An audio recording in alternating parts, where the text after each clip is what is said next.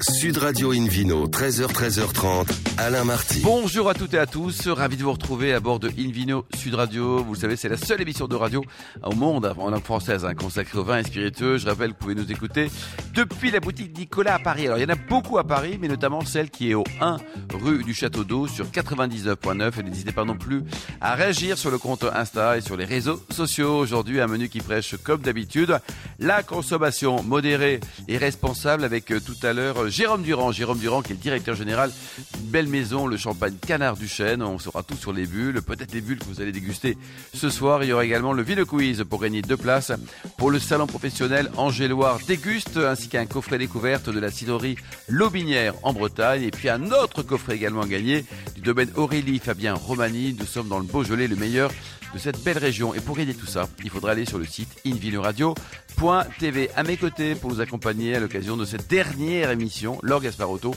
euh, journaliste au Monde. Bonjour Laure. Bonjour Alain. Je Dernière suis émission. Très content de faire cette émission. De avec, 2023 euh, quoi. David Cobol, merci, euh, plaisir de vous accueillir aussi. David Cobol, le fondateur, le cofondateur de l'Académie des vins et spiritueux. David, Oui, Alain, vous avez parlé de Canard du Chêne. C'est c'est une marque qui est euh, renaissant, je dirais, que la, qualité du vin augmente. Est-ce que vous savez comment on, a- on peut appeler Canard du Chêne alors ça, ça sent la dernière blagounette de 2023. Je vous écoute. Coin, Doc. coin, coin, coin gland. Très bien, il n'y a pas de duck, on a évité le duck, c'est très bien. Alors, euh, dans quelques heures, donc ça y est, ça sera le réveillon de la Saint-Sylvestre, on va faire la fête. Avec modération, mais on va faire la fête. Donc vous savez ce que vous allez déguster? Hier, on a vu vos, vos- vos vins là et vos bulles, et vous allez déguster quoi ce soir? Euh, ben, je ne sais pas. Ah, Là, comme ça, là, 5 heures avant, vous savez pas ce que vous allez... euh, Non, parce que ça se passe pas chez Ouais, moi. C'est l'improvisation. Donc, euh, Ouais. je, Ouais. je vais chez des amis. Et puis vous leur faites je- confiance pour vous je leur régaler fais quoi. confiance. Et vous, David, les plats, qu'est-ce qu'on aura? Donc les vins, on a compris que c'était ceux Euh, du sud-ouest. C'est hein. sud-ouest, donc Ouais. euh, pour les bulles, ça va être soit Gaillac, soit Limoux, un peu plus loin. Oui. Euh, sur les vins, bah, que sud-ouest, il y aura du Cahors, il y aura du Madiron peut-être, il y aura une côte de Gascogne en blanc, euh, cuvée Côte d'Ox de, de Chirolette, D'accord. euh, et puis un Armagnac pour finir, évidemment. Évidemment. Qu'est-ce qu'on peut souhaiter pour ce nouveau millésime aux, aux vignerons du monde entier? Alors d'abord que certains pays producteurs trouvent un peu plus de, de quiétude. D'abord, Ouais. euh, Laure, il y a quoi les, les deux trois vœux qui vous qui vous, euh, Ben, qui vous donnent envie de, de- Ce serait que les consommateurs boivent du vin, Hmm. du vrai vin, avec modération toujours. avec hein. modération, oui. mais pas sans alcool. Parce que je suis assez sidérée, parce que je, on, on parle de vin sans alcool, mais pour moi, ce n'est pas du vin. C'est pas du vin. C'est pas, pas du vin. vin, C'est une boisson sans alcool, mais ce n'est pas du vin. Donc euh, je souhaite euh, que les, les amateurs de vin redécouvrent le vrai vin. Et vous, David Cobol Moi, je souhaite que les producteurs deviennent créatifs envers les jeunes générations et euh, ne restent pas sur les leurs grands chevaux. Nous, les amateurs de vin anciens, euh, on peut comprendre beaucoup de choses, un certain nombre de choses, jamais tout. On peut toujours découvrir. On est convaincu, on est converti. Mais il s'agit de convertir des gens qui boivent pas du vin et c'est pas une mince affaire. Les, les jeunes préfèrent la bière. C'est plus simple, c'est plus euh, convivial pour eux. Euh, le vin, c'est un truc d'ancien pour beaucoup de jeunes et ça m'inquiète fortement. Mm, David Cobol, c'est vrai. Et donc ce soir, pas de blague à nos éditeurs. On peut faire la fête, déguster, mais avec modération. Bien hein. sûr. C'est- Il y, a- y trop de drames qui se raison. Oui. déroulent le 31 décembre. David Cobol, si l'année prochaine, c'est-à-dire demain, Mm. euh, quelqu'un me dit euh, c'est quoi un vin authentique, qu'est-ce que je lui réponds? Bah, je dis que ça veut rien dire d'abord. Ah, ça ne veut rien dire. Non, alors je vais vous lire les définitions du litre. Allons-y. Alors, parce qu'il faut quand même, les mots ont un sens. Donc, euh, il faut quand même respecter la langage française, cette belle langue. Dictionnaire littré définit le mot authentique ainsi revêtu de forme officielle, solennelle, titre authentique, acte authentique émané d'un officier public. Et on pourrait rajouter à cela un, un fait, événement ou objet dont l'exactitude, la vérité ne peut être contestée. Par exemple, histoire authentique par opposition à une légende ou bien deux, un objet dont l'origine est indubitable, un authentique Rubens ou un authentique euh, Renoir, euh, par, par opposition à un faux, voilà, dans le domaine de la peinture. Or, le vin est certes un objet, mais ni un événement, ni un acte officiel, ni une histoire, euh, même si beaucoup de vins peuvent raconter des histoires au sens figuré du terme. Du coup, tous les vins qui peuvent se verser dans un verre ou tout autre récipient et se faire déguster sont authentiques, Eh oui. c'est-à-dire qu'ils possèdent une réalité tangible. En revanche, des gens qui imitent des attributs d'une marque de vin reconnue en général par une étiquette ou autre élément d'apparence ne produisent pas de vin authentique par définition, puisque euh, c'est ni le même producteur, ni le même cépage, ni même la même région, parfois même le même pays. Donc ce sont des faux qui tombent alors sur le couple des lois qui régissent ce genre d'escroquerie sur une marchandise. Mm. Mais on utilise du coup, selon moi, abusivement, ce terme authentique pour promouvoir certains vins, souvent de factures dites artisanales et issues d'une production de petits volumes, avec une politique et un axe marketing destiné à les situer à part des vins produits en plus grande quantité et en tentant de les valoriser, ces vins, en suggérant que les autres vins ne sont pas authentiques. Oui, de fait. Ouvrez les guillemets. Ou fermez les guillemets. Mais est-ce que le travail d'un artisan est forcément plus authentique que celui d'un producteur de taille plus importante? On peut se poser la question. Oui, mais les gens aiment bien leur petit château avec leur petit machin, avec voilà, petit vigneron. Exactement, euh. vous avez bien compris, Alain Martin. Nous sommes bien en face, encore une fois, du synonyme, du syndrome bien connu du small is beautiful, qui refait régulièrement son apparition, tel le mythique monstre de Loch Ness. Le terme vin authentique est donc un abus de langage et ne veut rien dire. Il ne s'agit en réalité que d'une forme de propagande. On appelle ça de la publicité. Autrefois, on disait de la propagande pour dénigrer par opposition tout ce qui ne vient pas de l'utilisateur de cette expression, ou bien de ses copains ou des gens qui pensent comme lui. Donc, les auditeurs et auditrices, ne vous laissez pas berner. Tous les vins sont authentiques s'il ne s'agit pas de faux euh, ceux qui ne mentent pas sur leurs origines, leur méthode d'élaboration ou autres signes affichés. Absolument. Euh, Laure, vous agissez comment là? C'est un authentique COBOL qui vient de s'exprimer là Alors là, tu plaides pour l'inclusivité, ou j'aurais. Eh oui. Eh oui. Eh oui.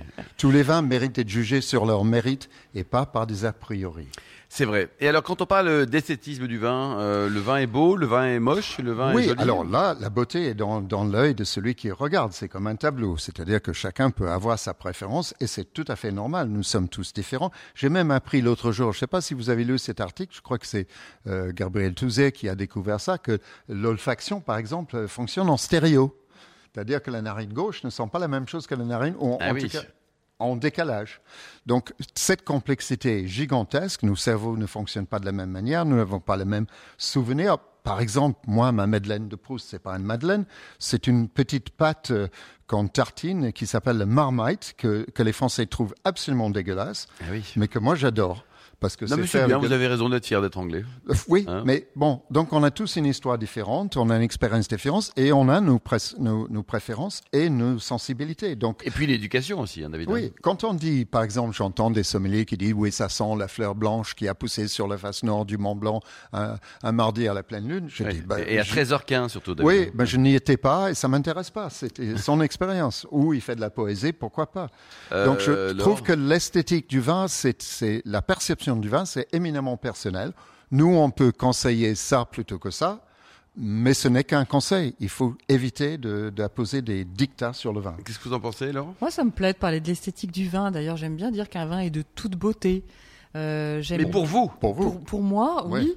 Et puis, parler de l'esthétique du vin, ça le situe aussi dans un contexte patrimonial, mmh. culturel, ce que je souhaite que le vin reste. Mais, mais je suis absolument d'accord avec ça. sont différents. Et je n'hésite pas à dire qu'il y a des vins qui m'émeuvent. Il y a des vins qui m'émeuvent aux larmes. Ah Donc, par exemple, la dernière émotion qui vous a fait pleurer C'était un vin australien. Et là, vous dites. Euh, ah ben j'ai pleuré. Bon. J'ai pleuré. Mais oui, oui parce que c'est le syndrome de Stendhal. Ça, c'est une forte expérience esthétique peut euh, vous, vous donnez une forte émotion jusqu'aux larmes. Et vous, votre dernière, euh, votre dernière larmichette, là, je parle pas de, de se casser la figure dans la rue, Laure, mais c'était quand la dernière Moi, émotion pas pleuré pour ça. Euh, Est-ce qu'un vin vous a déjà fait pleurer déjà? Oui, tout à fait. Ah, et d'ailleurs, c'est la première fois que je me suis intéressée au vin, c'est parce qu'il m'avait fait pleurer. Je me suis dit, mais qu'est-ce que c'est cette chose Qu'est-ce qui se passe Qu'est-ce qui, qui, me fait pleurer comme ça? Et c'était une mission. Pas, oui. Bien sûr, c'était une mission Aubryon 55 que des amis m'avaient offert. 1955. 1955, oui, bien sûr. euh, oui, je ne suis pas encore née au 19e Non, mais vous pourriez avoir des amis euh, qui, voilà. Oui, oui, c'est vrai, c'est vrai. J'ai mm. raté récemment, d'ailleurs, euh, à cause d'une chute, la dégustation d'un Beaune Vigne de l'Enfant Jésus 1892. Ah oui, oui. Ouais, là, là, j'ai bon, c'est pas forcément bon, David. Hein, euh. Non, non, moi, moi, j'ai eu des grandes expériences avec ce vin et avec d'autres vins dans, dans les caves de ce même producteur qui est Boucher Père et Fils. Euh, des bouteilles qui n'ont jamais bougé de leur cave à deux niveaux souterrains Et malgré cet âge canonique sublime. changer les bouchons tous les 25 Ouais, 30 ça, c'est ans. c'est la solution. Impératif. Merci beaucoup, merci Laure Gasparotto, merci également David Cobold. On se retrouve dans un instant avec euh, un nouvel invité, Jérôme Durand, qui est le directeur général du champagne Canard Duchesne. Sud Radio Invino, 13h, 13h30, Alain Marty. Retour chez le caviste Nicolas. Je rappelle que vous pouvez nous écouter depuis la boutique Nicolas à Paris. Il y en a beaucoup, hein, notamment celle qui est située au 1 rue du Château d'Eau sur 99.9. Invino Sud Radio a le plaisir d'accueillir pour cette dernière émission du millésime 2023 Jérôme Durand, directeur général du Champagne Canard Duchesne. Bonjour Jérôme. Bonjour Alain. Alors un mot sur votre parcours. Avant de débuter, d'arriver au pays des bulles, vous étiez au pays du cognac. Oui, exactement. J'ai habité euh, une douzaine d'années en cumulé euh, sur euh, la, la région de Charente à Cognac, qui est une appellation absolument formidable, où j'ai occupé différentes fonctions. La première était celle de directeur de la communication de l'interprofession du cognac pendant cinq ans, de 2005 à 2011. Et puis j'y suis retourné pendant sept ans pour diriger deux maisons qui s'appelaient Renault et Larsen. Euh, voilà, et donc j'ai pris beaucoup de plaisir parce que l'appellation cognac est une, à la fois une région magnifique et puis fait les meilleures eaux de vie du monde, euh, de mon point de Mais vue. bien sûr, bien sûr. Non, mais c'est vrai qu'entre le, le- le cognac est magique et le champagne qu'il est également, on parle de l'historique euh, de ce champagne, cette maison Canard du Chêne. Tout débute en 1868 euh, dans le parc de la montagne de Reims. Exactement, 1868, c'est une histoire d'amour qui débute entre deux personnes, Léonie Duchesne, qui était une vigneronne, et Victor Canard, qui était un tonnelier. Et ils tombent amoureux en 1859.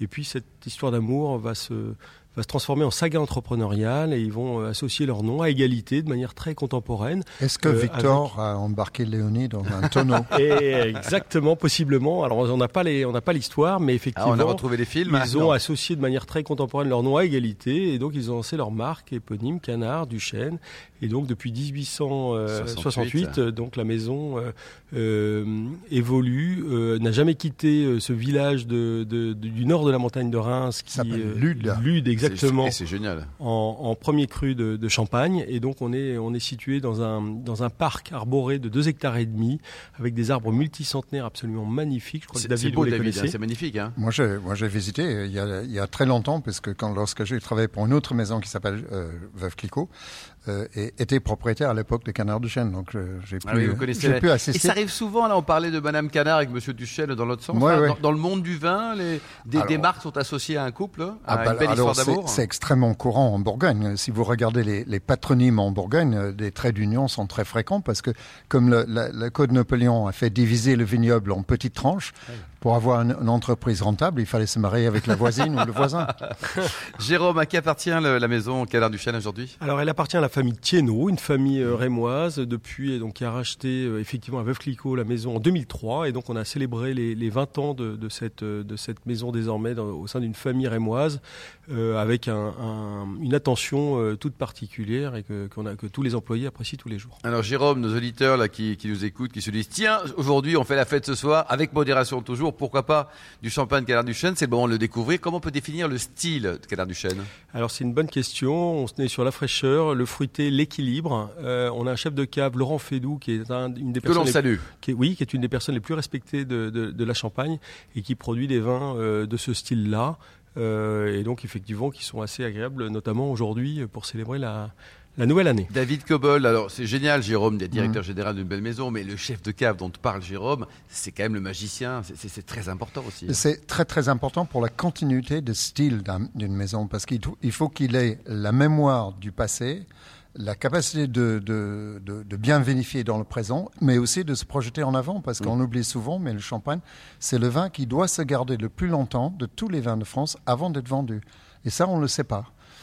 Oui, on porte le, le stock pour les consommateurs, Ouais, on le ça. vend prêt à consommer, contrairement à, qui aux autres explique aussi appellations. le- le- une partie du prix, hein, Jérôme, c'est c'est important, il faut les porter les stocks. hein. Surtout en période de, avec des taux d'intérêt qui augmentent. Et alors, comment, avez- comment on va faire, euh, pardon, Alain, pas- comment on va faire le- la fête ce soir?